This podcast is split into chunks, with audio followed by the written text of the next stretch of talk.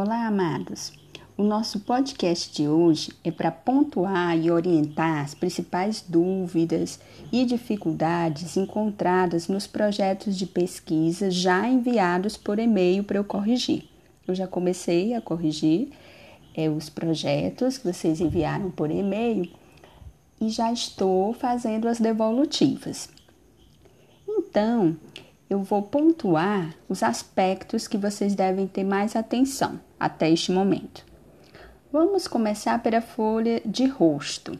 Alguns estão colocando o nome da nossa disciplina como monografia 1, mas mudou. O nome da disciplina é Trabalho de Conclusão de Curso. Entre parênteses, você coloca depois de trabalho de conclusão de curso, TCC, entre parênteses, e depois 1, em algarismo romano. Então, a nossa disciplina é trabalho de conclusão de curso 1. Até o semestre passado era monografia 1 pesquisa. O exemplo de projeto que eu enviei para vocês ainda está com esse nome de monografia porque ainda não tivemos né, os projetos é, desse semestre finalizado. Então, utilizei o, é, o exemplo do semestre anterior. Então, ter essa atenção com o nome da disciplina. Isso na folha de rosto. Na folha de rosto ainda, lembre-se que na, na descrição do projeto de pesquisa que você tem, logo abaixo do título, né, projeto de pesquisa apresentada à coordenação do curso de Direito, então toda aquela descrição, ela deve ter um espaçamento entre linhas simples, né? Tamanho 11, né, um tamanho menor e recuada à esquerda. Então, cuidado com essa formatação. Vamos agora para o sumário do projeto. Ele deve ser completo com todos os itens. Não coloque só até a justificativa ou só até a metodologia, coloque ele completo com todos os itens. Todos os itens e formatado, alinhado, tá? Muito importante isso. Então, você vai colocar ele completo. Claro que você não vai desenvolver todos os itens. Você vai desenvolver em texto só os itens que nós já combinamos. Todos da introdução, além de referencial teórico, metodologia e referências. Cada item desse, no geral, ocupa uma página. Nada de querer economizar folhas na hora da impressão colocando tudo junto. Cada item ocupa uma página. Por falar em página, não esqueçam de numerar as páginas. O número vai aparecer a partir da introdução. E que número vai aparecer? O número 3.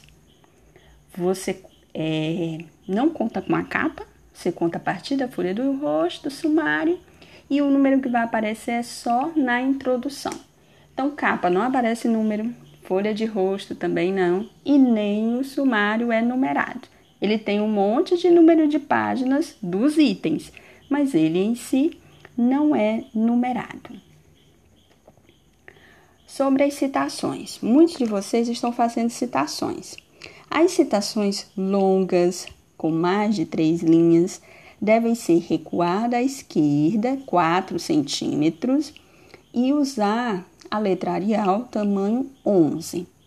Aquelas que são curtas, até três linhas, não precisa recuar.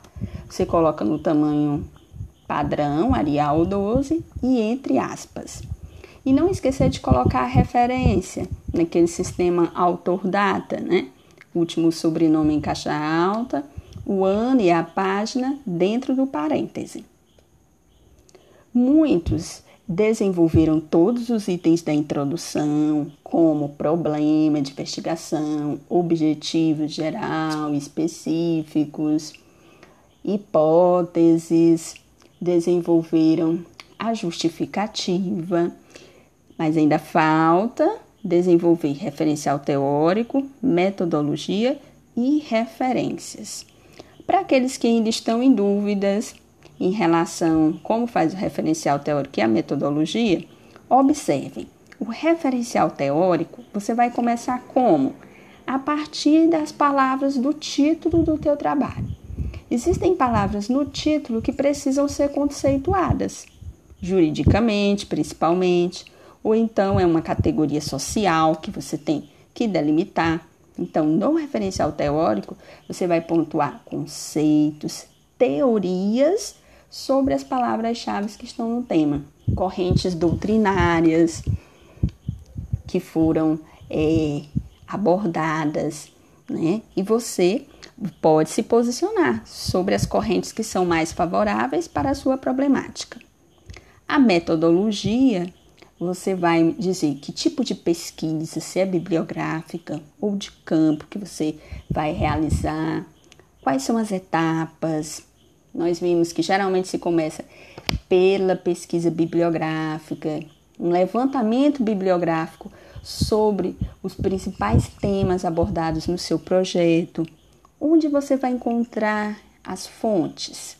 Você vai trabalhar só com livros, vai trabalhar com artigos, jurisprudências, leis, repercussão social, como matérias jornalísticas. Onde estão estas fontes?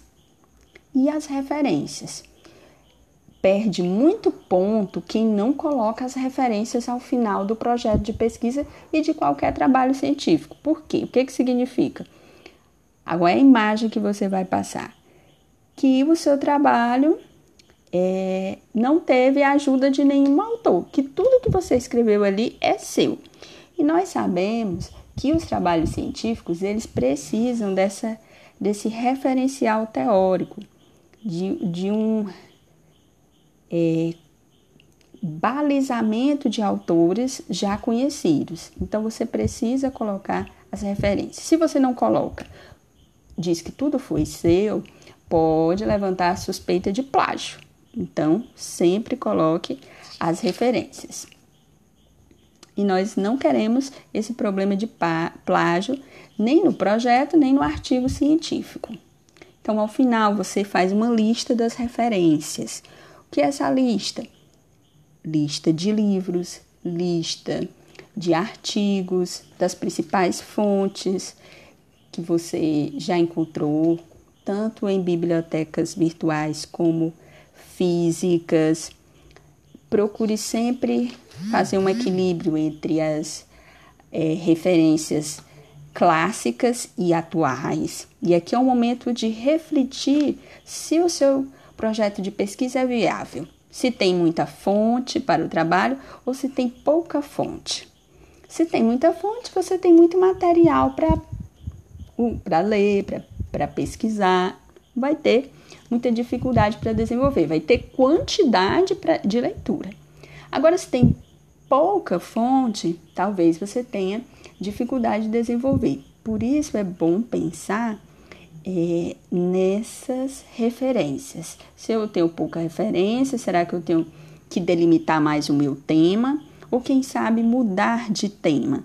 Isso você combina com o seu orientador de conteúdo. Nesse momento é importante vocês entrarem em contato com os orientadores de conteúdo, porque eles vão ajudar bastante nessa delimitação do tema. Então, existem temas que ainda precisam ser mais delimitados colocar uma legislação específica no título, pode ser uma boa saída, localização espacial e temporal da problemática, todos aqueles itens que nós falamos em sala, né? A parte teórica, e também que eu disponibilizei na nossa sala virtual é, os slides explicativos de cada item. Então, no, no geral, eu tenho percebido uma boa participação na sala, né? Muitos já entraram na, na nossa sala de TCC, mas ainda tem gente que não entrou. Então, eu convido que entrem, que enviem os trabalhos, não deixem para enviar em cima da hora, porque vai ter dificuldade para fazer as correções. Então, quanto mais cedo vocês enviarem, mais cedo eu corrijo e dou o retorno. Interessante que vocês enviem logo com todos os elementos que foram pedidos. Né? Os elementos que foram pedidos, todos da introdução, além de referencial teórico, metodologia e referências. Então, por hoje, eram essas as minhas orientações. Continuo aguardando os projetos de pesquisa e tirando as dúvidas ou por e-mail ou na nossa sala virtual, né, criada pelos líderes no WhatsApp. Conte comigo, até mais.